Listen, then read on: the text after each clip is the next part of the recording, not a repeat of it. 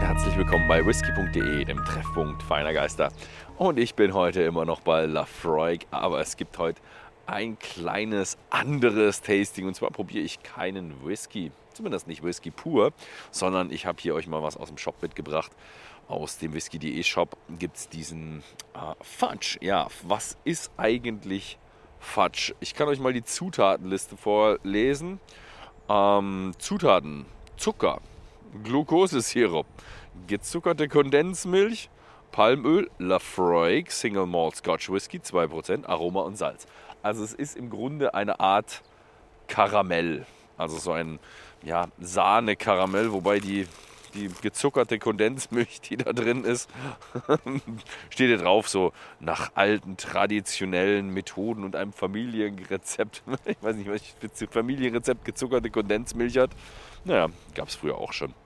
Ja, also es ist ein, ein ja, sehr großer Zuckerbappen, würde ich mal sagen. Und der ist aber schon lecker. Also hier sieht man es schön mit Lafroig eingepackt.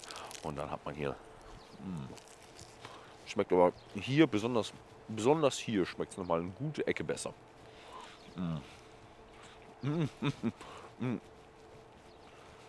der Unterschied zum, würde ich mal sagen, deutschen Sahne-Karamell ist, hier hat man irgendwo so kleine Kristalle noch drin. Ich weiß nicht, ob das Zuckerkristalle sind. Könnte gut sein. Mm. Denn es schmeckt sehr, sehr, sehr, sehr, sehr, sehr, sehr zuckrig. Sehr, sehr, sehr, sehr, sehr süß. Mm.